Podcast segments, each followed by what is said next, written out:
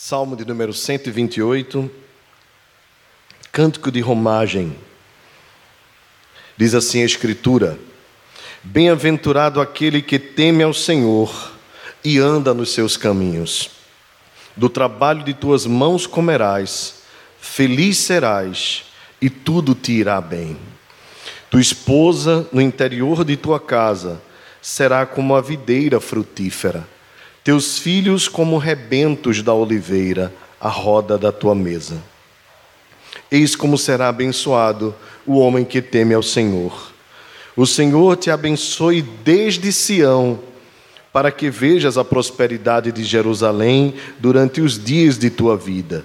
Vejas os filhos de teus filhos. Paz sobre Israel. Aleluia. Bendito seja o nome do nosso Senhor. Vamos nos elevar a Deus, irmãos, mais uma vez em oração. Pai querido, muito obrigado, Senhor, por estarmos aqui na tua presença, junto com os nossos irmãos, podendo louvar o teu nome. Obrigado, Senhor, porque tu recebeste a nossa adoração, tu ouviste tudo aquilo que nós expressamos através dos cânticos. Agora nós queremos te ouvir, Senhor. Traz ao nosso coração a palavra que tu bem queres, a fim de que haja edificação, conforto, consolação, confrontação também, desafios. Ó Deus, nós queremos ser tomados pela tua lei nesta noite. Abre os nossos olhos, Senhor, para que enxerguemos a beleza do Evangelho e a beleza do teu Filho revelado nas Escrituras. Em nome de Jesus. Amém. Meus irmãos, o Salmo de número 128, ele faz é, parelha com o Salmo 127. Traz o mesmo tema ah, à tona, mais uma vez, que é o tema da centralidade de Deus na vida e a felicidade que só pode ser encontrada na pessoa bendita do nosso Senhor. O Salmo 107, 127 nos lembra que todo bem procede de Deus.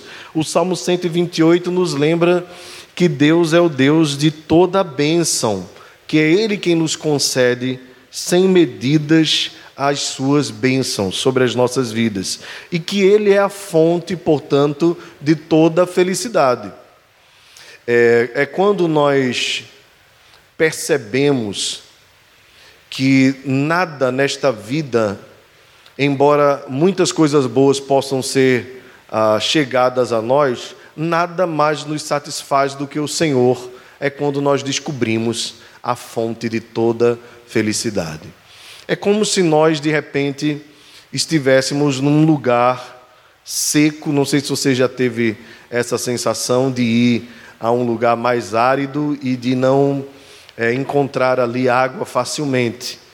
Quando nós estamos numa situação como essa, nós sabemos que a única coisa que nos satisfaz é água, nada mais nos satisfaz. Qualquer outro alimento, por mais que possa trazer uma satisfação momentânea, somente a água é capaz de saciar mesmo. E aí você pode ser um fã da Coca-Cola ou gostar muito de tomar um suco, mas tem aquela hora que você diz assim: eu queria mesmo era beber água. Só água é capaz de matar a minha sede. De fato, a vida também é uma jornada assim. Nós podemos e vamos encontrar nesta vida muitas razões para ficarmos alegres, para termos satisfação, mas nenhuma delas é capaz de nos satisfazer por inteiro, como o Senhor o é para as nossas vidas. Por isso nós devemos sempre recorrer a Ele, porque Ele é a fonte da nossa alegria, da nossa vida, e na verdade Ele é uma fonte que ao mesmo tempo é um manancial, pois nele nós temos alegria o tempo todo. Por isso o salmista diz: Na tua presença, ó Senhor, a abundância de alegria e delícias perpetuamente. Ou seja, o nosso Deus é uma fonte inesgotável de prazer. E quando nós buscamos em outras coisas esse prazer, eu não estou exagerando, falando de drogas, de prostituição, eu falo até mesmo nas coisas boas da vida. Nós vamos ter uma satisfação momentânea, mas jamais uma satisfação eterna. Nós vamos ter uma satisfação rasa, mas jamais uma satisfação profunda. Porque, embora as coisas que Deus nos dá sejam muito boas, elas são passageiras. A família é passageira, a saúde é passageira, nós sabemos muito bem disso. À medida que nós vamos ficando mais velhos, nós vamos começando a sentir as dores do corpo, as limitações. É, a, bem, o trabalho também não traz a satisfação a, que, que nós às vezes colocamos neles, e nós podemos a, observar este salmo à luz da experiência de Salomão. Embora nós não saibamos quem seja o autor deste salmo, ah, o, o salmo anteri os, alguns dos salmos anteriores, um deles é de Salomão, nos traz à tona essa, essa temática que Salomão tratou da satisfação da vida. Salomão foi um homem que teve tudo o que um homem natural gostaria de ter. E percebeu no final da vida que, embora todas essas coisas tenham trazido a ele satisfação temporária, jamais supriram a necessidade do seu coração. Ele continuava vazio. E quais foram as coisas que Salomão administrou na sua vida? É, primeiramente, a sabedoria. Ele se tornou um homem muito conhecedor. E o conhecimento é algo bom, não é algo ruim. Porém, o conhecimento não satisfaz. Salomão então plantou para si macieiras, vinhas, onde ele podia ter não apenas é, é, suprimento, mas suprimento bom, coisa natural. Eu não sei se você já teve a oportunidade de comer destas coisas, porque a nossa geração é outra geração, né? Uma geração industrializada. É, mas quando você come uma fruta que não teve nenhum tipo de agrotóxico, coisas desse tipo, você percebe que ela é diferente. Quando nós compramos uma bandeja de ovos no mercado, é, nós comemos ovo. Mas quando nós comemos ovo da galinha de capoeira, aí a gente diz assim: agora eu comi ovo de verdade. Você bate no bichinho quando a gema nem se espalha, né? Fica durinha, durinha, um negócio assim maravilhoso. Salomão teve tudo isso. Ele teve alimento do bom e do melhor. E ele disse: Isso ainda não trouxe satisfação plena. Salomão então teve muitas mulheres. E, e, na sociedade de hoje a gente vê que as pessoas buscando satisfação na questão da sexualidade. Salomão teve mulheres muito bonitas. E de todas elas o seu coração só era de uma, a sunamita. Ele descobriu então que ter muitas mulheres, de ter muitas relações, também não satisfaz. Então ele teve muitos livros, e, e eu também gosto muito de livros, mas não satisfez também. Então Salomão disse: Eu vou escolher boa música. Então instituiu para si cantores, músicos da melhor qualidade. E música é outra coisa maravilhosa que Deus criou. Vejam, todas elas são lindas, são maravilhosas. Mas Salomão também não se satisfez nelas. Então ele procurou nas riquezas e descobriu também que ser rico não é lá uma coisa muito boa. Porque você trabalha, trabalha, trabalha, adquire riquezas, fica muito rico e quando está velho fica pensando: e toda essa riqueza, será que o meu filho vai saber administrar bem, vai ser sábio ou vai ser tolo? E isso angustiava o coração de Salomão. Bem, no frigir dos ovos, no final das contas, Salomão diz assim: o bom da vida é comer, beber e alegrar-se com a mulher da sua mocidade. A simplicidade. E ele diz: Mas tudo isso vem de Deus.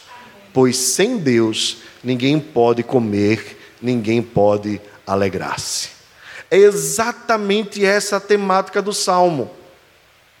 Temer a Deus, viver com Deus, andar com Deus, é a fonte e a razão de toda a nossa alegria nenhuma outra coisa satisfaz. Meus irmãos, é tão importante nós atentarmos para essa mensagem e, e, e vigiarmos neste aspecto, de não deixarmos o nosso coração se enganar com as coisas desta vida. pois todas elas, todas são passageiras. E não, o problema não está nelas em si, porque são boas. O problema está quando nós colocamos o nosso coração nestas coisas. Porque o problema está, na verdade, no nosso coração. O nosso coração que quer fugir de Deus. O nosso coração que quer fugir de uma realidade que nós não podemos mais fugir, porque nós conhecemos a Cristo. Cristo é a fonte de toda satisfação. Longe dele não existe plena alegria. O que o salmista nos ensina então? Mantenha a sua Bíblia aberta, nós vamos verso a verso pensar a respeito deste salmo nesta noite. Primeiro, ele usa um termo que nós conhecemos bem no, no livro dos Salmos, que é o termo bem-aventurado. O, o, primeiro salmo começa com esse termo, bem-aventurado, e, e vários outros salmos falam sobre ser bem-aventurado.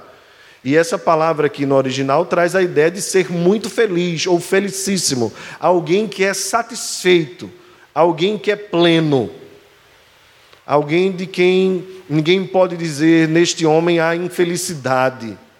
Pelo contrário, ele é alguém abençoadíssimo. Quem é esse homem? É o homem, é o varão, é a pessoa que teme ao Senhor e anda nos seus caminhos duas coisas aqui que parecem ser a mesma coisa, que tem certa semelhança, mas que são um pouquinho diferentes. Vamos pensar sobre isso. Temor do Senhor. Quando nós pensamos nesse termo, a primeira coisa que nos vem à mente é o provérbio que diz que o temor do Senhor é o princípio da sabedoria. Bem, por isso que esse salmo nos lembra muito Salomão, talvez seja ele o autor, eu não posso afirmar. Mas a ideia do temor a Deus e da felicidade estão intrinsecamente ligados. E o que é esse temor? Há um, um tipo de relação do homem com Deus construída pela religião que, que é um, uma relação de medo, de pavor. As pessoas se aproximam da divindade, a divindade que elas escolhem, de uma certa forma para aplacar o, o mal ou as maldições que elas podem trazer. Assim é na, nas religiões animistas. Os povos mais primitivos têm esse tipo de relação. Há algumas tribos indígenas ou africanas, ou até mesmo a certa linha de, de religiosidade afro, traz essa ideia de que você deve fazer tal coisa para que o mal não lhe aconteça para abrir os caminhos, senão o caminho vai ser fechado. E então essa relação com, com a divindade, com D minúsculo, é, é, é uma relação de medo. Que tipo de temor é esse que Deus requer que nós tenhamos dele? Tem a ver com o medo, um pouco, mas muito pouco do medo e muito mais do respeito, da reverência, do respeito amoroso do reconhecimento de quem Ele é, Santo, Santo, Santo, como nós cantamos na primeira canção, pois Tu és santo, os anjos o adoram, todos se prostram diante dele. Então, de fato, quando nós olhamos para a santidade de Deus, uh, não porque ele seja mau, mas porque nós somos maus, nós tememos aquilo que nos pode acontecer. Foi assim que aconteceu com o profeta Isaías, quando ele viu a glória de Deus. Ele disse: Ai de mim, estou perdido, porque sou homem de lábios impuros, habito no meio de um povo de impuros lábios, e os meus olhos viram o Senhor. Foi assim quando Pedro viu Jesus fazer um milagre. Ele disse: Senhor, retira-te de mim, porque eu sou pecador. Então, essa sensação do temor, mas é um temor reverente, é um temor respeitoso não é o tipo de temor que os demônios têm para com Deus, mas é um tipo de temor que os filhos têm para com o Pai. Ao mesmo tempo que Ele tem toda a autoridade para nos castigar, para nos punir, ao mesmo tempo Ele é o nosso Pai. E aí nós descansamos nele. É, é esse tipo de maturidade cristã que nós devemos construir na nossa relação com Deus. Infelizmente, muitas pessoas se aproximam de Deus ah, ou pensam se aproximar de Deus com medo do inferno. Não praticam coisas más, não é por amor a Deus, mas é por medo do castigo, da punição. Tanto que quando alguns lidam com a, com a doutrina da eleição, da predestinação, então dizem assim: ah, então se eu sou salvo e tenho garantia, certeza da minha salvação, então quer dizer que eu posso pecar à vontade, está tudo bem. É assim que muitos pensam. Quando na verdade, na verdade, quando nós descobrimos a doutrina da graça, a doutrina da eleição, da predestinação, quando nós sabemos que nada pode nos afastar do amor de Deus, o nosso sentimento não é de querer pecar, muito pelo contrário. O nosso sentimento é de ser tão grato, tão agradecido, que nós não queremos pecar de jeito nenhum. Nós nos constrangemos quando nós pecamos. Diante de um Deus que fez tudo por nós, só nos resta temê-lo e buscar viver para a sua glória. É esse tipo de relação que Deus quer que nós construamos para que nós sejamos felizes. Uma vida de temor a Ele, uma vida de respeito amoroso. E, mais, o texto diz: teme ao Senhor e anda nos seus caminhos. É, é a ideia de continuidade nesse temor, de ser firme, como nós cantamos aqui também nessa noite. E dessa estrada eu não me desvio nunca mais. Estou firme. Veja, nós não estamos dizendo que nessa estrada nós não vamos cair, nós não vamos tropeçar, nós não vamos ter problemas, não é isso. Mas é nós não sairmos do caminho. Por isso o salmista diz assim: guia-nos pelas veredas da justiça, os caminhos da justiça, por amor do teu nome. Esse é o nosso ideal de vida. Andar nos caminhos do Senhor. Porque andar nos caminhos do Senhor é andar com Ele. E, e esse é o, a grande maravilha da vida cristã, andar com Deus. Lembra que a Bíblia diz assim: Enoque andou com Deus e já não era, porque Deus o tomou para si. Andar com Deus. Abraão foi chamado de amigo de Deus porque andava com o Senhor. E é exatamente isso que a Bíblia diz: olha, ora, assim como recebestes a Cristo, diz o apóstolo Paulo escrevendo aos Colossenses, assim andai nele. Andai nele, porque Cristo é o próprio caminho que nos leva a Deus. E nós precisamos permanecer na caminhada andar sempre nos caminhos do Senhor. Os nossos passos precisam ter esse guia. Será que esses caminhos aqui são os caminhos do Senhor? Será que essas decisões aqui são as decisões que nos levam a estar firmes no caminho do Senhor? Pois este é, como afirma o salmista aqui, o segredo da felicidade: temer a Deus e andar nos seus caminhos. Também não foi esta exatamente a conclusão de Salomão no final do seu livro de Eclesiastes, quando ele diz aos jovens: Lembra-te do teu Criador nos dias da tua mocidade, antes que cheguem os maus dias e os tempos nos quais dirás: Não tenho neles mais prazer. E ele diz: A suma de tudo o que eu falei é: teme ao Senhor e anda nos seus caminhos. Ora, irmãos, é o velho sábio, mais sábio do mundo o rei Salomão, nos dando aqui a direção, o segredo, como alguns costumam dizer, o caminho das pedras, né? o segredo da vida.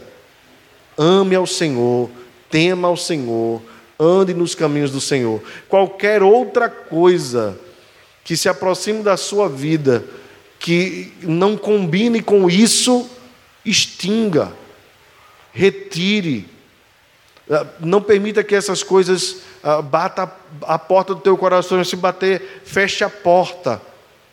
A única coisa, o único segredo que você precisa guardar é esse: andar nos caminhos do Senhor e temê-lo. Quais são as bênçãos resultantes desta caminhada com Deus, desse temor a Deus? O verso 2, ah, a partir do verso 2, vai começar a dizer quais são elas. Observe comigo com a sua Bíblia aberta. Ele diz: Do trabalho de tuas mãos comerás, feliz serás e tudo te irá bem.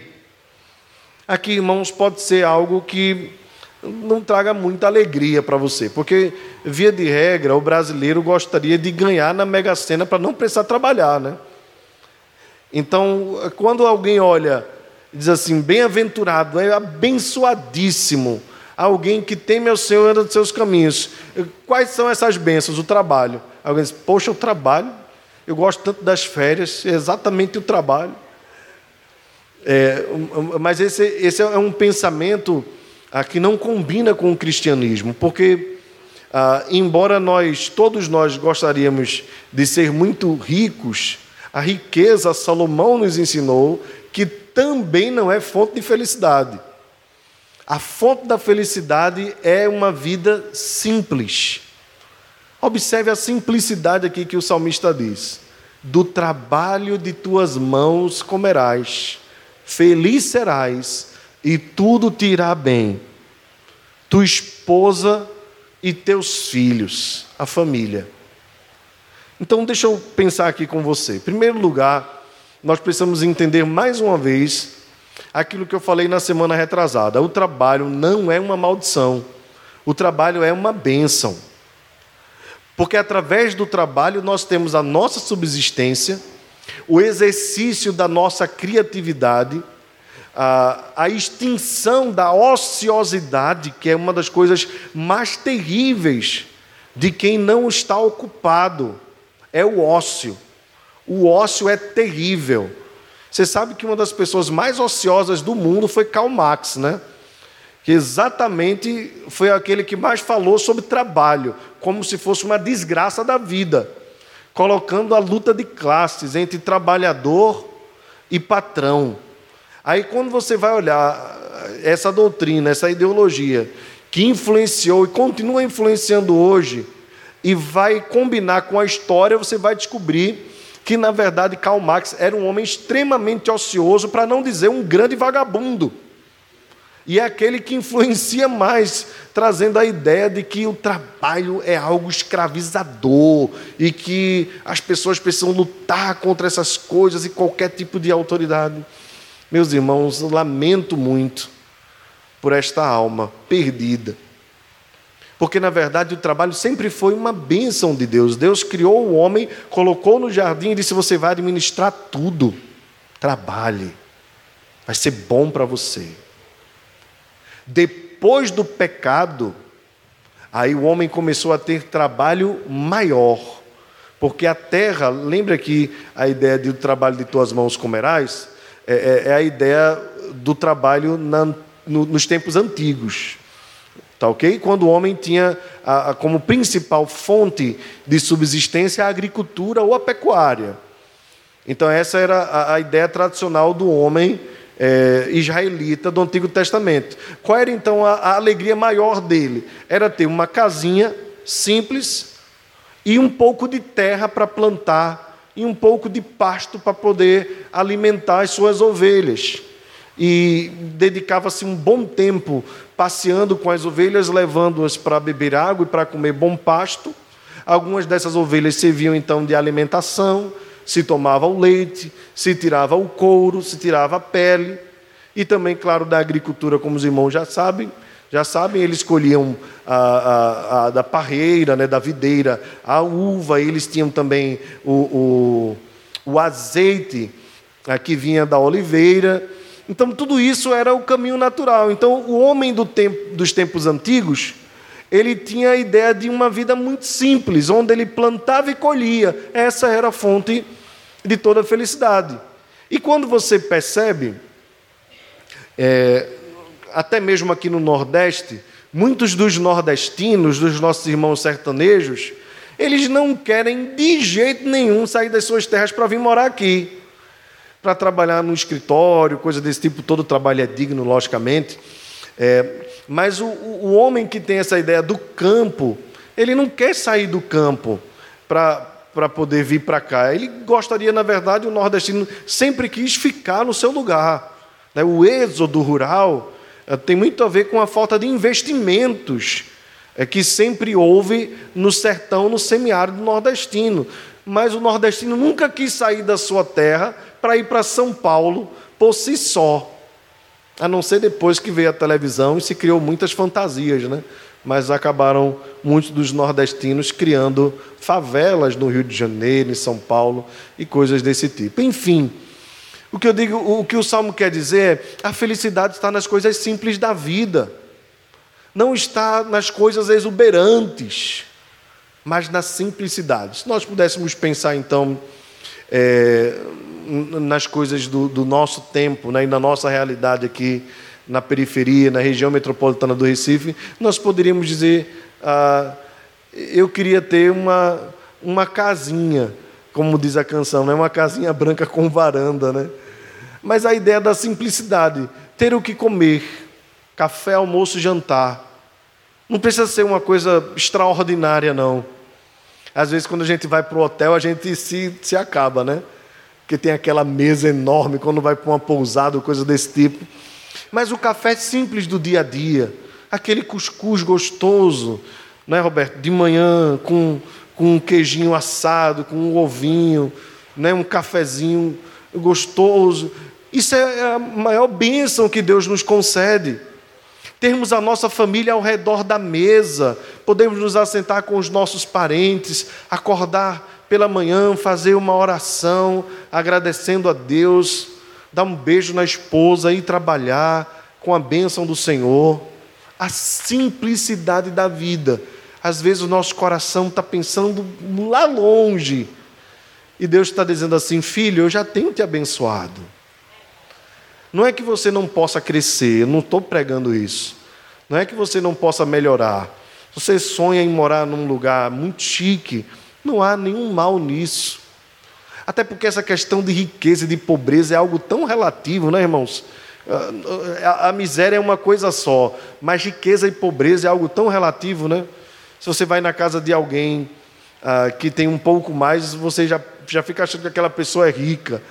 Né? Aí quando você vai numa outra, numa outra casa, você percebe simplicidade. Bem, são coisas naturais da vida, não estou falando disso. O que eu estou dizendo é a vida e a felicidade está nas coisas mais simples.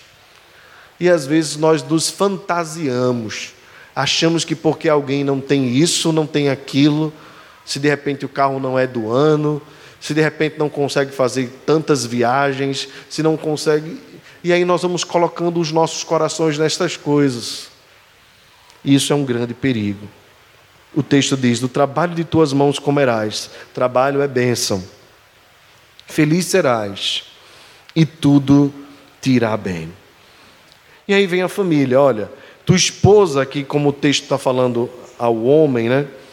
Tua esposa no interior da tua casa será como uma videira frutífera o que era a videira? Era a principal a planta que os judeus cultivavam. Videira ou parreira, mesma coisa. A planta ou a árvore que dá a uva. Da uva eles tiravam a principal fonte de alimento deles, que era o vinho. Os judeus tomavam costumeiramente vinho. Ah, e não é que suco de uva, tá certo? Quando alguém olha para esse texto aqui, que é recriminar o uso de bebida alcoólica, vai dizer que isso aqui era suco de uva, não tem nada a ver. Era o vinho mesmo. A uva por si só, quando fermenta, já solta álcool. E, e eles tomavam desse vinho à mesa como um sinal de alegria. Então, quando o salmista diz aqui, tua esposa do interior da tua casa será como uma videira frutífera, ele está dizendo a tua esposa, ó homem temente ao Senhor, será para ti o motivo de alegria, de prazer, de honra. Talvez aqui o salmista pudesse estar pensando lá no Provérbio 31, que fala sobre a mulher virtuosa. Uma das partes diz assim: ela é para o seu marido motivo de alegria e não de vergonha. A alegria do marido é ter uma esposa que é uma bênção na sua vida ela não é como uma mulher rixosa, como também o provérbio trata, que é como gota no telhado que fica toque, toque, toque, mas ela é uma mulher sábia, que edifica a sua casa. Ela sabe então lidar com as dificuldades da vida. Ela consegue ser para o seu marido motivo de satisfação. E isso é também fonte de grande alegria. Por isso, irmãos, que quando os maridos percebem a bênção que têm pelo fato de ter uma boa esposa dentro de casa, ele jamais, jamais vai procurar satisfação e alegria em outros braços, senão nos braços da sua amada, porque ela é para ele motivo de grande contentamento e de grande satisfação. Que seja assim nos casamentos aqui na nossa igreja. Que tanto a esposa seja motivo de alegria para o seu marido, como também o marido seja motivo de alegria para a sua esposa, a fim de que jamais eles busquem em outros braços a alegria que de fato só a relação abençoada por Deus traz. Teus filhos, como rebentos da oliveira, a roda da tua mesa. Ah, aqui vale a pena lembrar a ideia de rebento, é como se fosse o brotinho da oliveira. Aquela partezinha quando ela está começando a brotar. E aí, pequenininho, lembra a ideia dos filhos. A oliveira, irmãos, é uma planta que não é muito comum a nós mas ela produz a oliva, de onde se tira o azeite, o óleo. E esse óleo ele tinha vários objetivos, vários usos. Ele tinha, por exemplo, o uso medicinal, porque muitas vezes se usava o óleo ah, como uma forma de, de tratar de feridas e curar. Até hoje se usa muito né, o azeite para isso.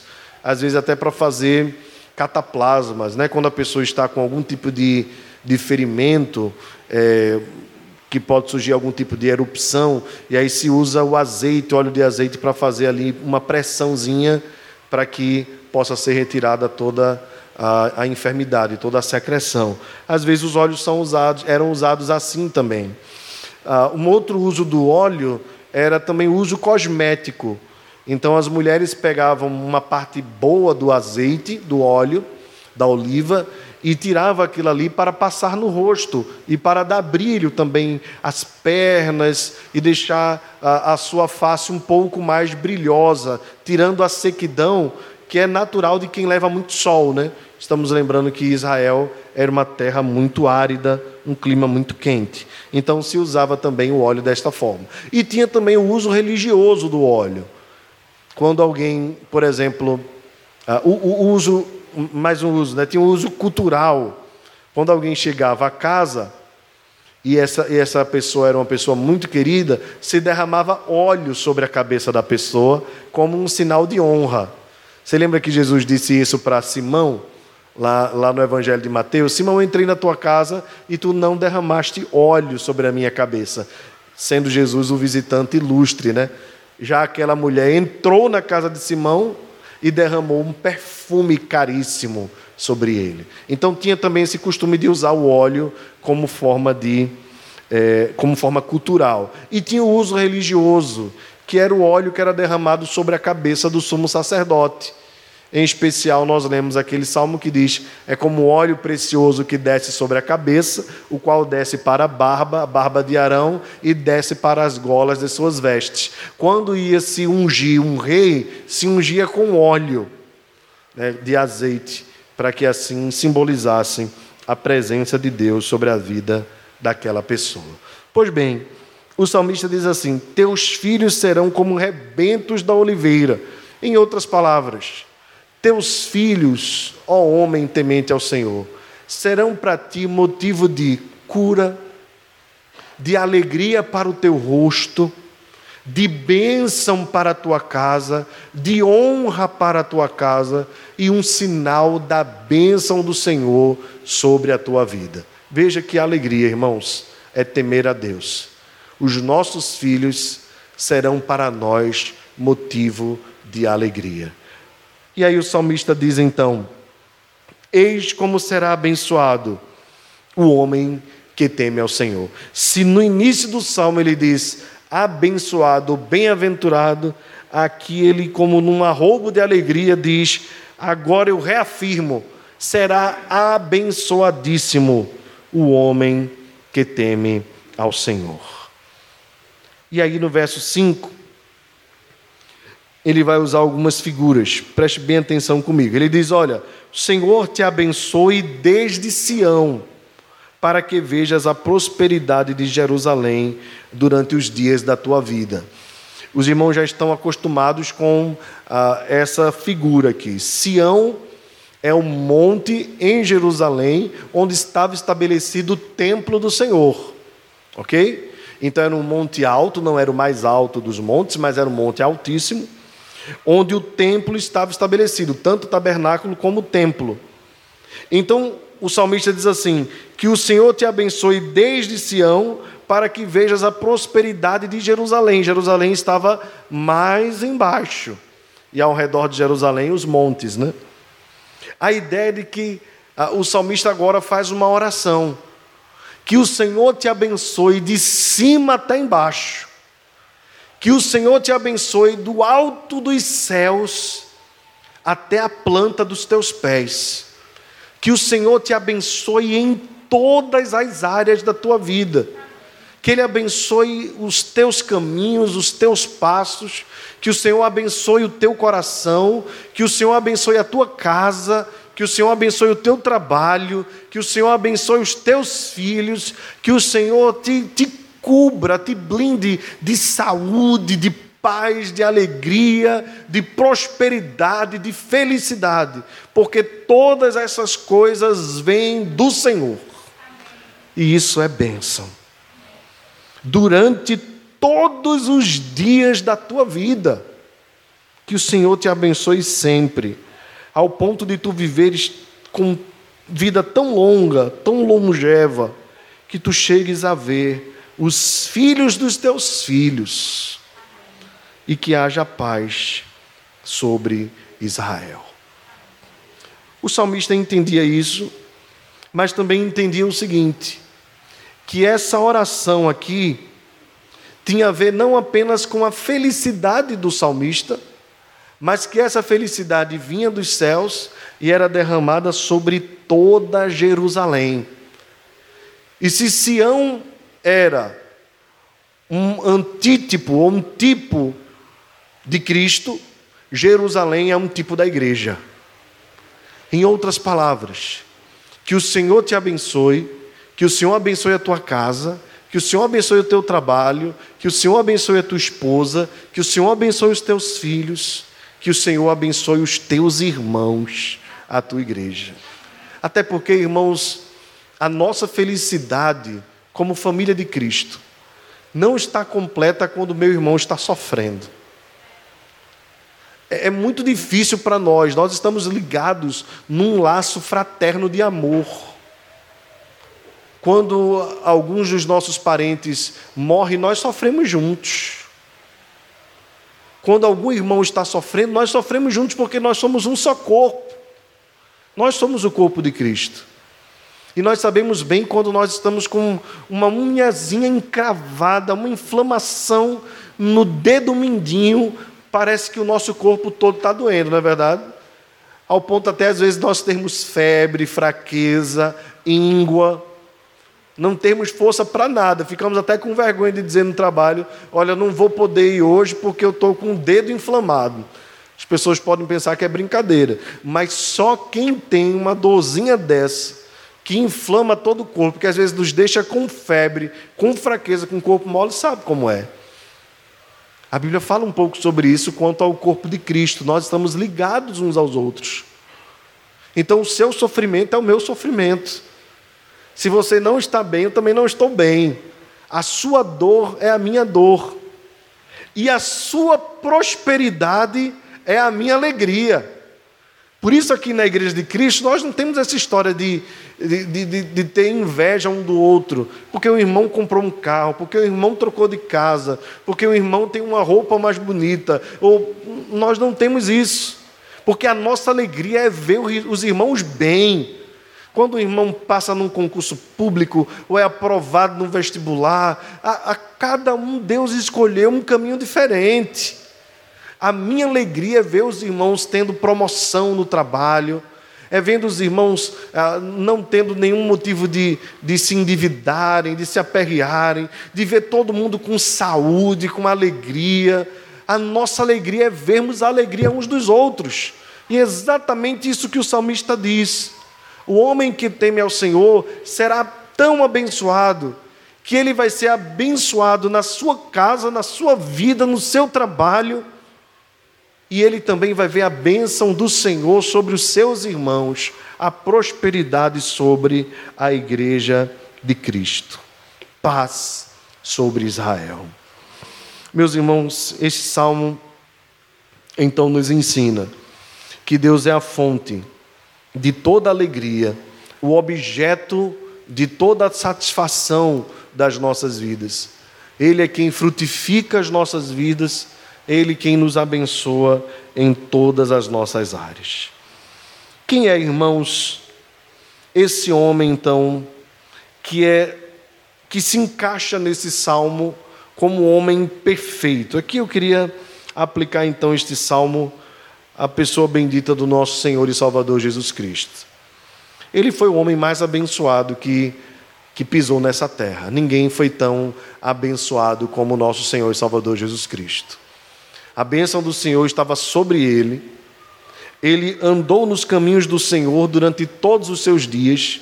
Ele temeu ao Senhor durante toda a sua vida. Ele mesmo disse assim: Olha, a minha comida, a minha bebida é fazer a vontade do meu Pai.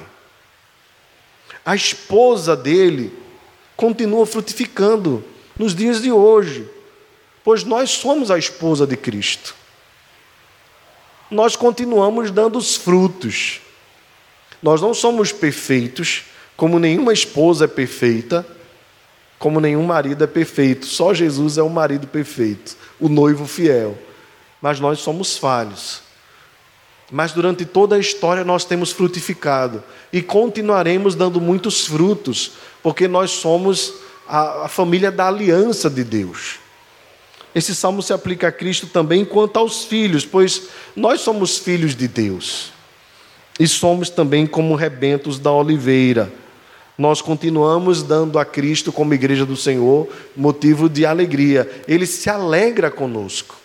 Ele se alegra na nossa obediência, ele se alegra no nosso temor, ele se alegra nas nossas conquistas, nas nossas vidas de santidade. Ele é o homem abençoado, pois nele estava a bênção do Pai. Jesus, então, é o homem mais feliz deste mundo, ao mesmo tempo que ele é a fonte de toda a nossa felicidade. Que esse salmo nos ensine, irmãos, para nós encerrarmos que nós precisamos entender que Deus é a fonte de toda satisfação. Guarde isso no seu coração. É dele que procede toda bênção. É dele que procede toda alegria. Se nós quisermos desfrutar desta alegria e sermos esses homens abençoados e mulheres abençoadas, nós precisamos ter um respeito altíssimo por Deus o reverenciarmos nas nossas palavras, nas nossas ações, nas nossas atitudes, nos nossos pensamentos. Esse temor que não é de medo, apenas de respeito, de reverência. Esse temor que não nos repulsa da presença de Deus, pelo contrário, nos atrai ainda mais, porque, embora Ele seja Deus, Ele também é o nosso Pai que nós trilhemos, irmãos, por caminhos retos, que não nos desviemos da presença do Senhor, que o nosso alvo seja sempre caminhar firmemente, olhando para Jesus, o Autor e Consumador da nossa fé. Ele mesmo já conquistou por nós, e nós temos grandes exemplos de homens de fé: Abraão, Isaac, Jacó, Davi, tantos homens lá em Hebreus capítulo 11, mas no final de todos eles, agora o, o, autor nos diz: tendo Jesus como nosso alvo, autor e consumador da nossa fé, caminhemos firmes. E assim, irmãos, recebamos de Deus todas as bênçãos. Observe o seu trabalho como aplicações finais. Observe o seu trabalho como uma bênção e não como uma maldição. Pois a, a coisa mais terrível do mundo para um homem é o ócio, é a vadiagem. Não tem coisa pior. O homem se torna quando assim está, ah, de fato, alguém que as pessoas não respeitam. Ah, mas tenha, mesmo você, depois da, da sua aposentadoria, se ocupe, se ocupe. O trabalho faz bem. No reino de Deus há muito trabalho a ser feito. E aqueles que se ocupam com a casa, ah, com o cuidado com a saúde física, com o trabalho do Senhor, até mesmo com trabalhos voluntários, são pessoas que têm a vida ah, alongada. Porque o ócio é terrível para a vida de algumas pessoas. Ah, muita gente não sabe lidar com essa passagem de uma vida comum de trabalho para a aposentadoria. E aí tem uma queda na rotina que acaba atrapalhando. Muitos entram até em depressão, e aqueles que deveriam curtir a aposentadoria acabam adoecendo durante a aposentadoria. Mas o trabalho é bênção do Senhor. Continue trabalhando, mesmo que você esteja aposentado, dentro das suas limitações, logicamente. A sua esposa, a sua esposa é uma bênção do Senhor. Rogue a Deus que lhe dê uma mulher temente a Deus. Jovens que estão aqui presentes. Eu sei que, via de regra, quando nós pensamos em casamento, em namoro, nós observamos demais a beleza, e a beleza é muito importante. Mas a Bíblia diz que a beleza é vã e que a formosura é passageira. Um dia nós vamos enrugar, um dia nós vamos nos curvar, a barriga vai crescer, o bigode ficar branco, e aqueles que tiverem cabelo vão ficar branquinho também. Vai começar as dores. A lei da gravidade serve tanto para homens quanto para mulheres. Vocês entendam bem o que eu estou falando. Então, a beleza, ela tem um tempo. Mas a mulher temente a Deus, essa será louvada, diz a Escritura.